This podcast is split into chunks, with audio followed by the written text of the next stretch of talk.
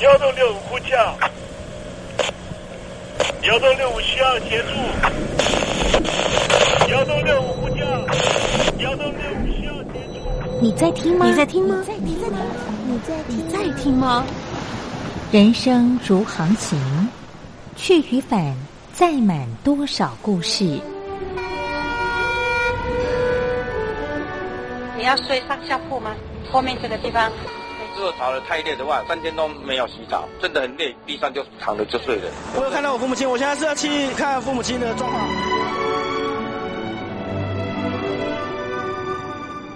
聆听故事湾，让每个故事找到属于自己的码头。我到了那儿以后，我们就往妈妈家去。我一到那边，就感觉我妈妈已经她能够活活下来都不容易。我知道，他没他没跟我讲，我也不敢问，好好苦。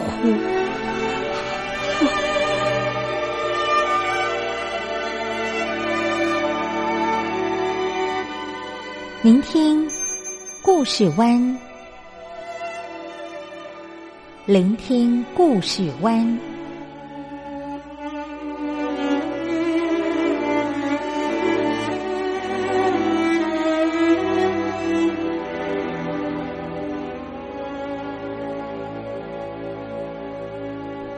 故事总有一个停泊的港湾。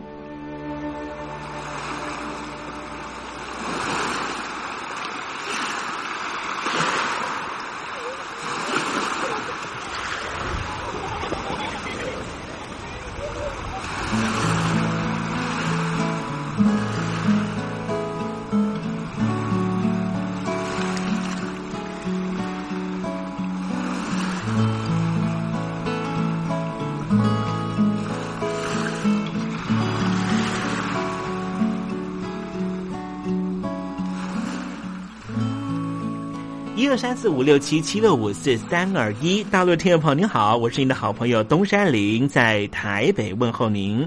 正在为您进行的栏目就是聆听故事湾，一二三四五六七七六五四三二一，全年无休，每天在空中为您服务。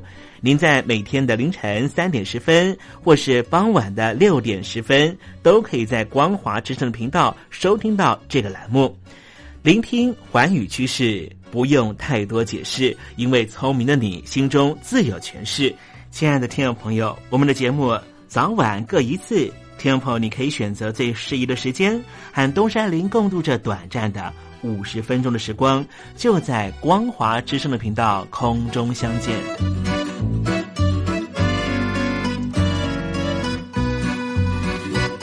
听众朋友，收听、聆听故事湾东山林的节目，到底能够听到什么样的内容呢？尤其啊，我们环宇全世界，焦点放到神州大陆啊，光是整个中国大陆呢，就有将近九千家不同的大大小小的电台了。我们的节目到底有什么不一样的地方呢？嗯，让东山林自吹自擂一下吧啊。宫中频道何其多，赵钱孙李挺能说。热点平地上直播，仔细听来差不多。直播室外领导多，你说他能怎么说？开场才说茶黑窝，碰上土狼不敢摸。主播低头翻翻稿，导播左右反复搓，想到孩子泪婆娑。好了好了，都别说，且听东山林怎么说。东山林不是红太狼，也不是那喜羊羊，亲亲海上一叶舟，才能自在自在说。客官呐、你拉把椅子随便坐，袒胸露背床上卧，怎么自在怎么做，就当这是自己家，自己家。睁大眼睛，show time！Hello，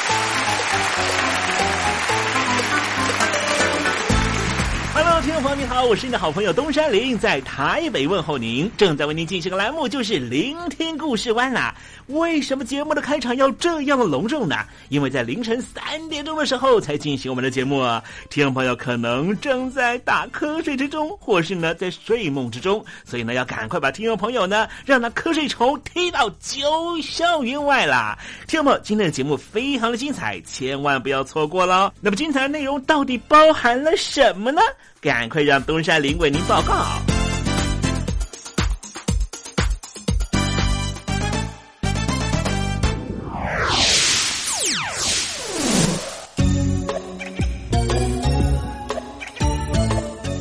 星期一，星期一，猴子穿新衣。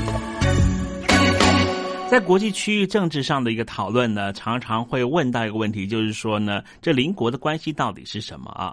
其实一般来说呢，邻国的关系呢，就是呢竞既竞争，然后呢又相互合作。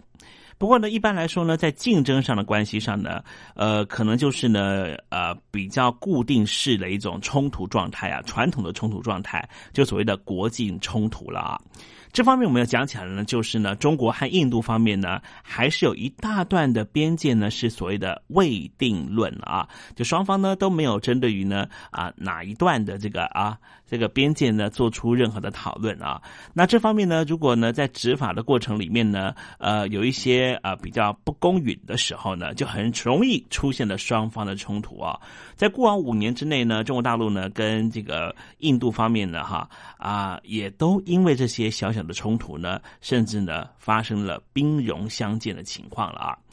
呃，我们今天呢在时政李董的环节里面呢，我们就来谈一谈呢，这个印度方面呢其实是非常害怕中国大陆的，而中国大陆方面呢也害怕印度呢截断了哈这个从中东送油到。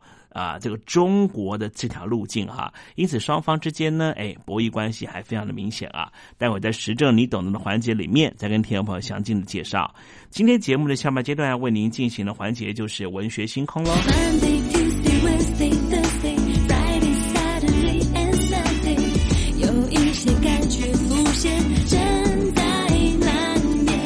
我是喜恩，希望世界和平，一切都有主的看顾。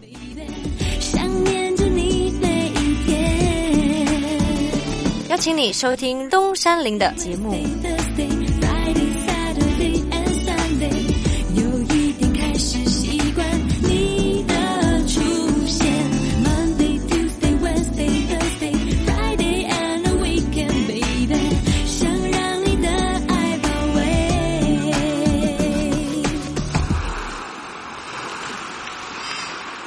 这里是光华之声，在台北发音。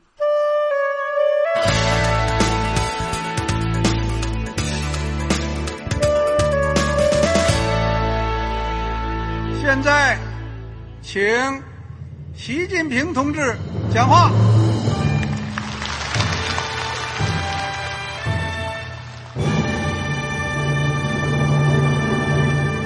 中国梦必须紧紧依靠人民来实现。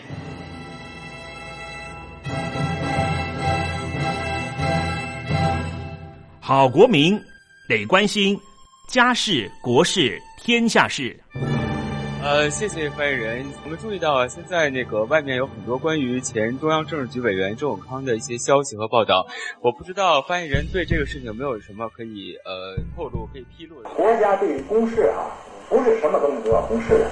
我只能回答成这样了，你懂的。那么作为天津市来说，每年要偿还的这个公路建设的贷款量有多大？哎，这个。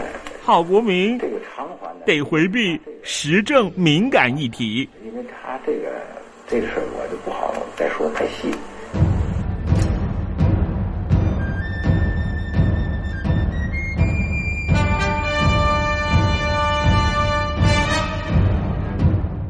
们要坚持人民当家作主，坚持人民主体地位。任何官方不宜说太细，期望您体谅的话题尽在实证。实证，你懂的。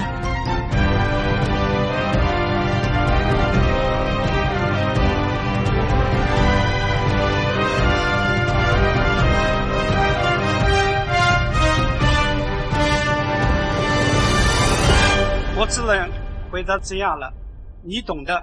那些官方无法为您说太细的事情，就让东山林为您详细的说明白。天宝早上好，晚上好，正在为您进行的栏目就是聆听故事湾。此刻为您进行的环节就是时政，你懂的，一同关心焦点话题。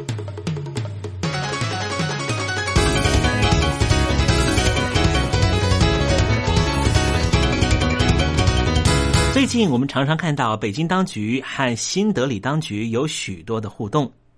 中国大陆和印度方面的关系引起许多的讨论，因为他们在海洋安全保障上面关系是非常紧绷的。中国大陆在印度洋上建立港湾据点，推动所谓的“珍珠链”战略；而另一方面，印度则是加快强化和东协之间的关系，形成对中国大陆包围网，这就是所谓的“钻石项链”策略。今天我们来谈谈中国大陆和印度在印度洋的对立争霸战。中国大陆对印度的包围网，俗称“珍珠链”战略，特点就是以建设港湾为名，投入巨额资金，在巴基斯坦的瓜达尔、斯里兰卡的汉班托塔、孟加拉的吉大港、缅甸的科科群岛、塞西尔。非洲东部等地打造适合中国大陆的船舰停泊的港口。中东是中国大陆最重要的能源输入国。印度洋和其相连的海域，也就是连接中国和波斯湾之间的海上交通要冲。巴基斯坦在二零一三年二月，把西南部的瓜达尔港的港湾管理权卖给了中国大陆。中国也因此获得靠近石油运输的要冲，也就是荷姆兹海峡的据点，因此开始研议要铺设连接瓜达尔港到新疆维吾尔族自治区之间的道路和油管。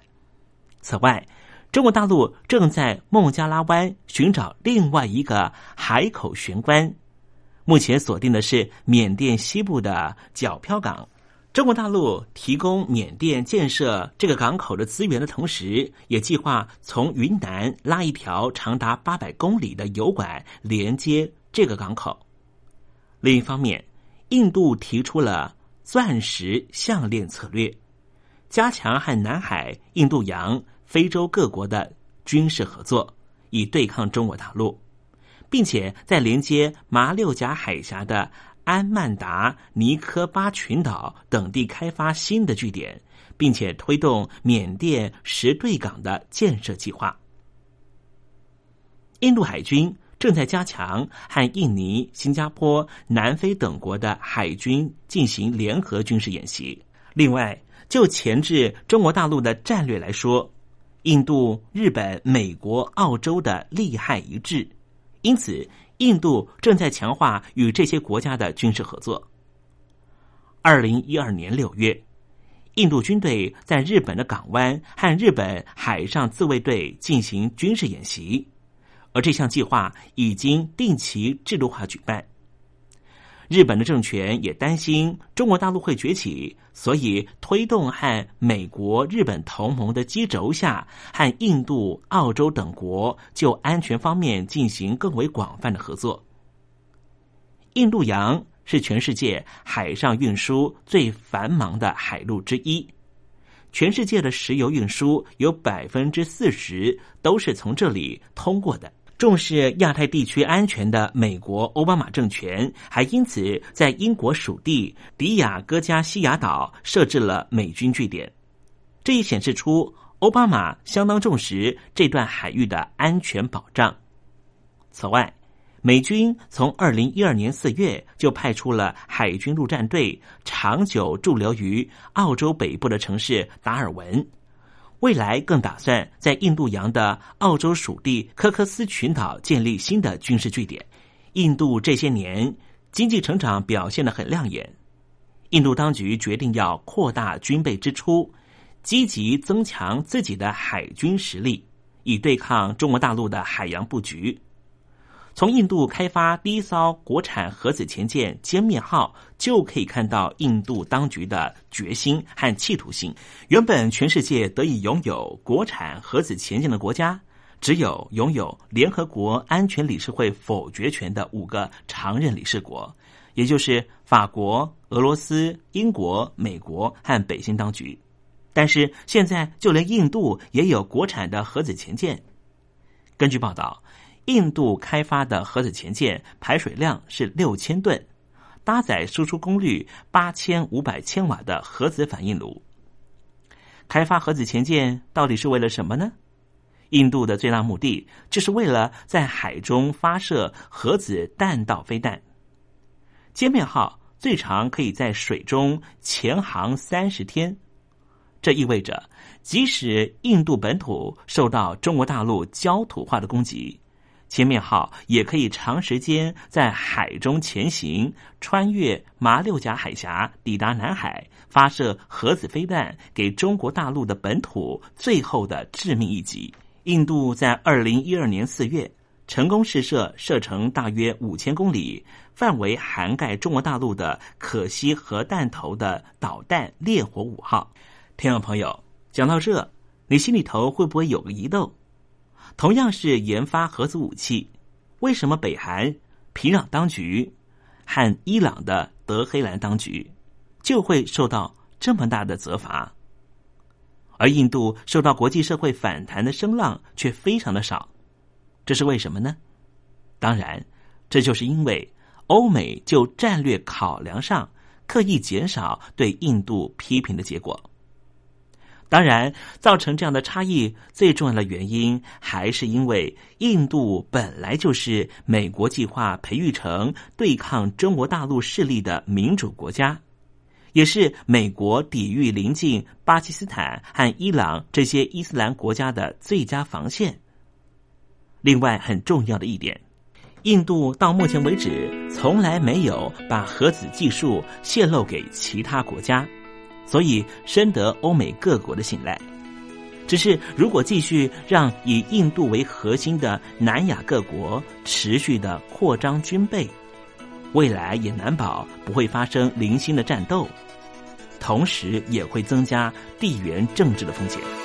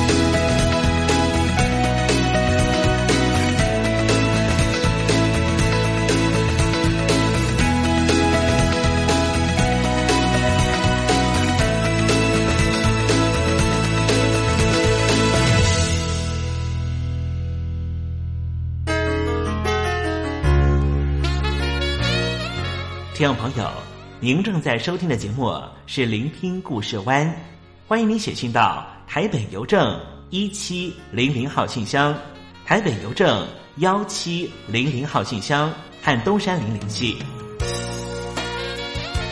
东山林就是东边的山里有只麒麟的东山林，东山林等候您的来信哦。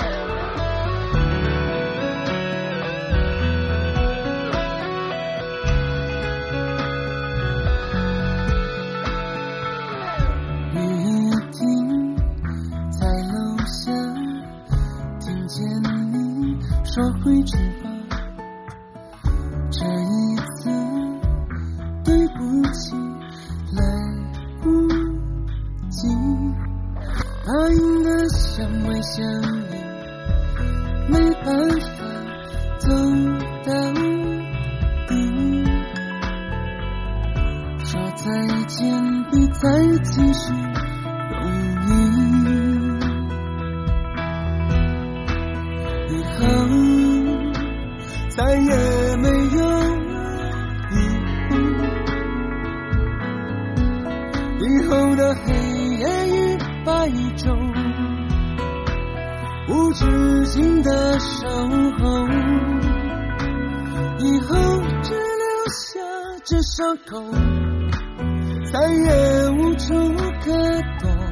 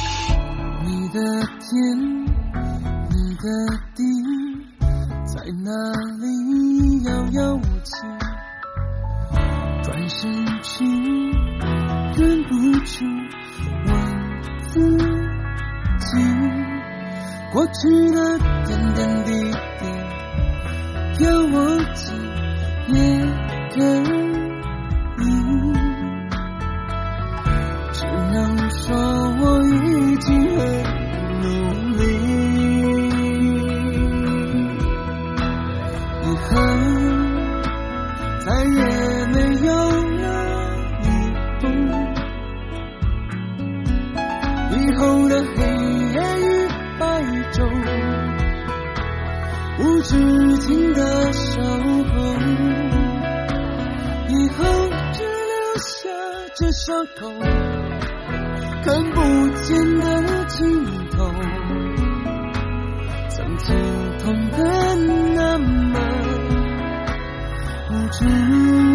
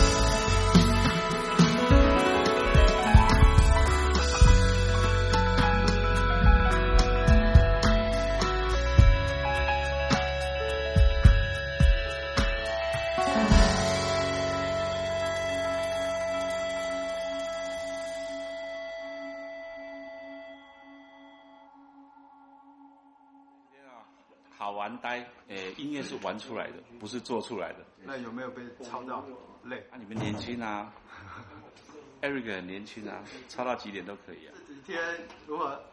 这挺好玩的。好玩啊。嗯。有没有被累到？没有被累到啊。没有啊。是一个不一样的经验吧。有没有很想家？没有啊。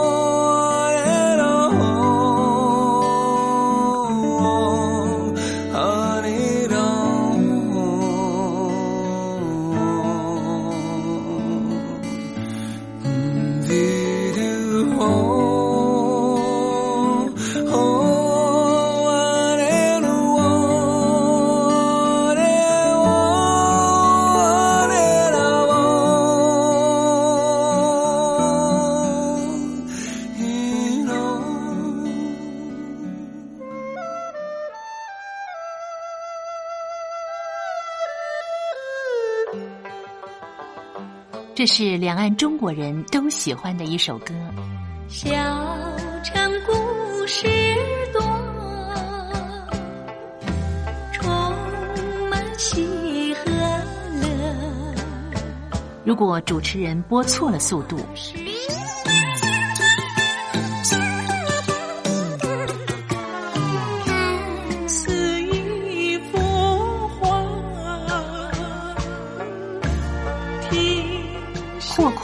慢的走调歌曲，都不是听众喜欢的。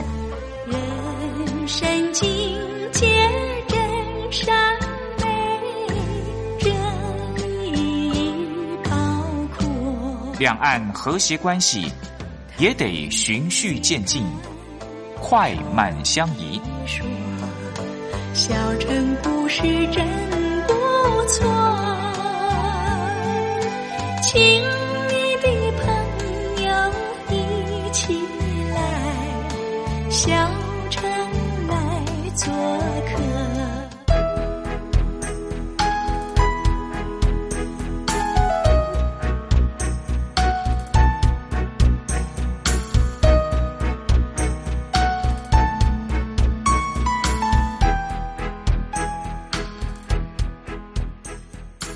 活中少不了知性的真，生活中少不了理性的善，生活中也少不了感性的美。光华之声，永远陪伴您，生活在真善美的世界。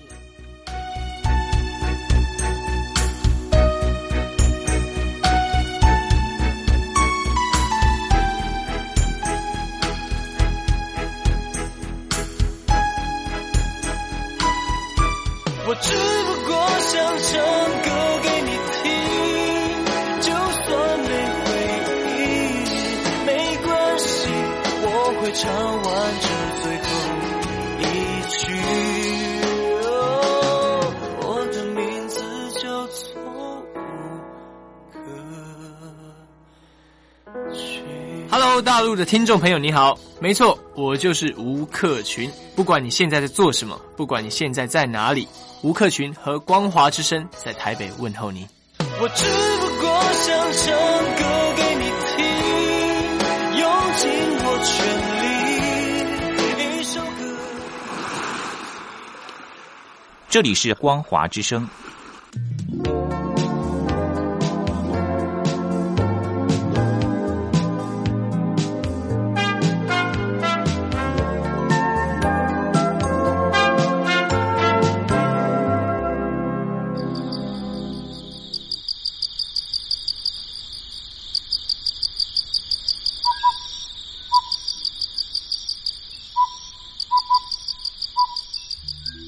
文学有着教化怡情的作用。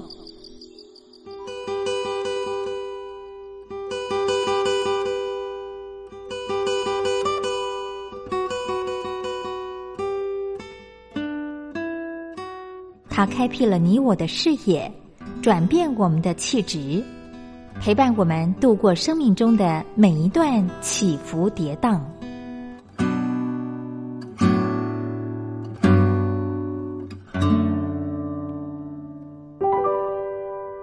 东山林邀请您一同进入文学星空。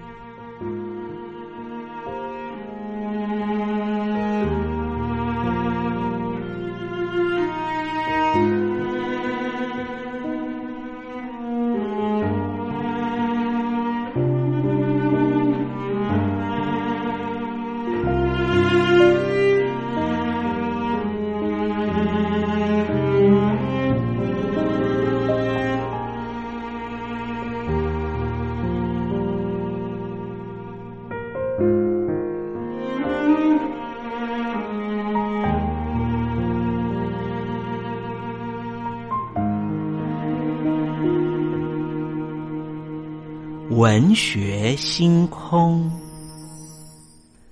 文学带给我们的不是抽象艰涩的僵化信条，而是活生生的生命经验。听众朋友您好，我是东山林，跟着我一起推开作家的人生画卷，试着找出属于我们自己的人生启示吧。今天为听众朋友介绍的文学名著是吴承恩的《西游记》。《西游记》的作者一度误传是元朝初年的道士丘处机，因为丘处机曾经跟随元太祖西征，他的徒弟李志长记其事成《长春真人西游记》一书。清朝初年，吴承恩的这一本《西游记》也常常将《长春真人西游记》作为序文放在卷首，所以造成这样的误会。后来经过考证。吴承恩的《西游记》中的若干典章制度都属于明朝，不可能是元朝人所作，这才确定作者是吴承恩。吴承恩字汝忠，号射阳山人，江苏淮安人，大约生于明朝弘治十三年，卒于万历十年。嘉靖年间，他重秀才，曾经担任过县府秘书，英敏博洽，为世所推。著有《射阳先生存稿》《汝中诗论》，其中以小说《西游记》最负盛名。《西游记》是我国家喻户晓的古籍神怪小说，它拥有广大的读者和观众，因为内容变化多端，人物描写成功，老少咸宜，即便是没有入学的幼童也喜欢这本书。这本书的内容可以分成三个部分，第一个部分是开头的前七回。写孙悟空的来历和他大闹天宫的故事，从孙悟空的出世到他被佛祖镇压在五行山为止，情节十分精彩。第二个部分就是第八回到第十二回，写唐僧的出世和取经的原因。第十三回以后就是第三部分，描写唐僧、孙悟空、猪八戒、沙和尚师徒等四个人赴西天取经的经过。因为这本书内容变化多端，孙悟空又生性幽默，万事不公，喜欢捉弄猪八戒和妖怪，所以读者似乎只看表面，多以为它只是一本神怪有趣的小说而已。就连胡适先生也认为它没有什么微言大义。其实，作者写这本书是欲有深意的，他不是在颂扬唐僧取经的丰功伟业，而是。假借历史人物和事迹作为本书的肩架，真正的用意是讽刺当时的朝政和社会。吴承恩一生经历过明代的五个皇帝，却没有一个是英明之主，大致都是昏庸之君，迷信道教，终日指望长生不老，不理朝政，以至于朝纲不正，社会糜烂。吴承恩是一位饱读诗书的人，不免忧时忧国。愤恨填膺，满腹牢骚，却因为文字狱的严苛，他也不敢正面宣泄，导致他的灾祸，所以假托唐汉，用一些障眼手法来写妖魔鬼怪。吴承恩把取经的小小集团象征成一个王国，唐僧便是影射昏庸无道的君主，孙悟空是允文允武的忠良，猪八戒。是贪财好色的奸佞小人，沙和尚是庸庸碌碌的公务人员，孙悟空忠心耿耿，却好几次被唐僧修竹；猪八戒好吃懒做，却吃得很开，唐僧特别喜欢他。沙悟净会的不多，只会挑担守马，但最后也都成了正果。岂不印证了庸庸碌碌到公卿的官场俗业吗？由此看来，作者吴承恩把《西游记》故意蒙上了一层神秘的面纱，让我们揭去，其实就可以知道这本书的有趣之处。即便是现在，仍旧可以看到中共中南海以及各地方官员的官场现行录，不是吗？好了，听众朋友，今天的文学星空为您点亮的文学名著就是吴承恩的《西游记》，希望听众朋友能够拨冗阅读。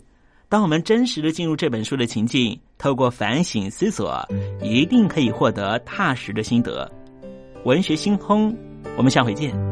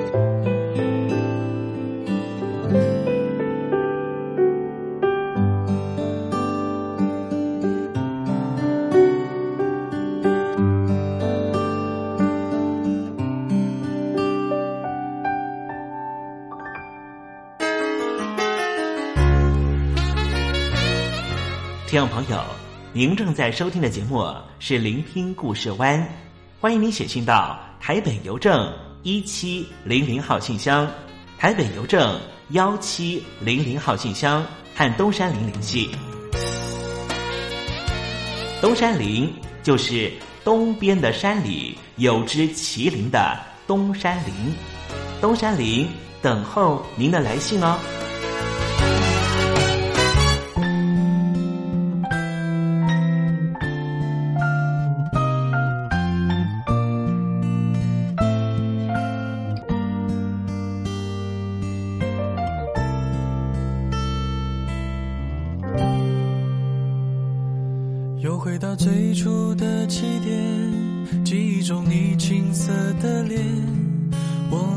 终于来到了这一天。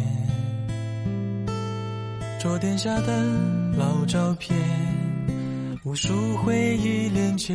今天男孩要赴女孩最后的约，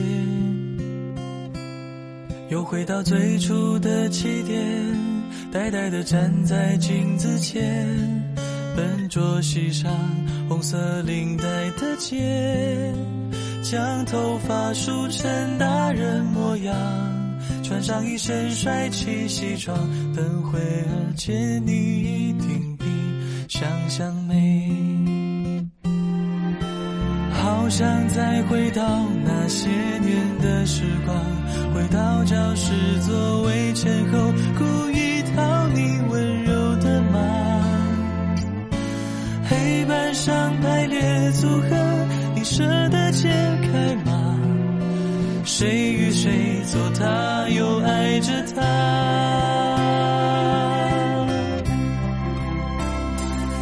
那些年。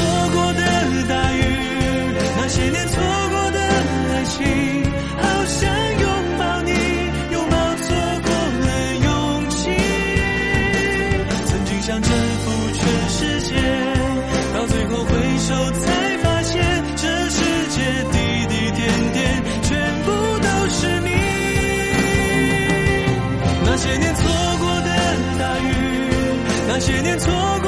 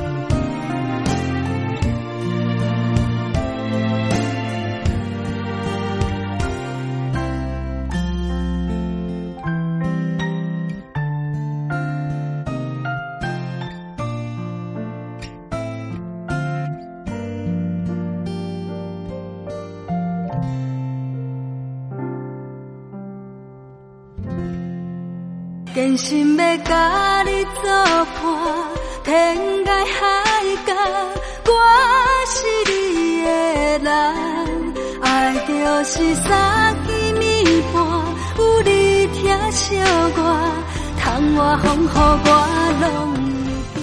福建的朋友你好，我是甲你做伙黄一玲。不管你在什么所在，一玲提醒你。拢爱炸着 radio，因为光华之声永远带你啪啪走哦。我伫你的梦，因为你来作伴。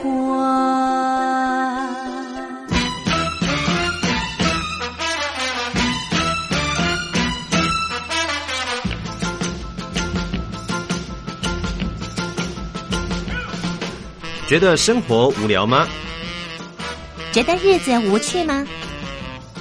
给您专业的两岸政治国际新闻，给您精彩的生活娱乐医疗休闲，您要的生活即时信息都在光华之声，贴近光华之声，丰富您美丽幸福的人生。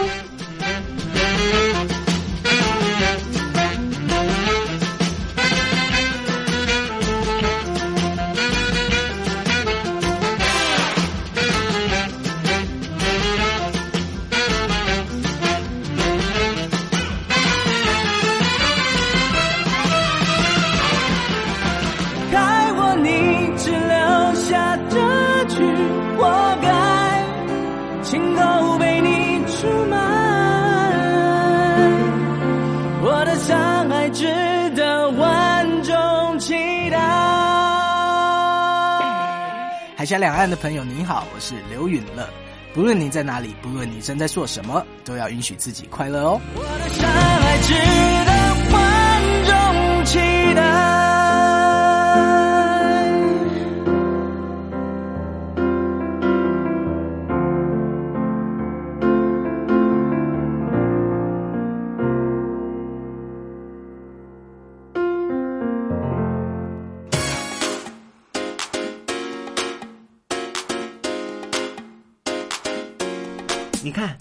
这里有首诗是听众送给我们的。我看看，光鲜亮丽，华美出众，传递讯息，情意无穷。哎，这四个句子的第一个字连在一起就是光华传情。哎，没错，这就是我们光华之声的写照啊！不管是我们的节目还是我们的网站，随时都有让人耳目一新的感觉。收听我们光华之声的节目，能够让你掌握世界的脉动，走在人群之中，能够有自信的啪啪揍啦！啊，这是一定要的啦！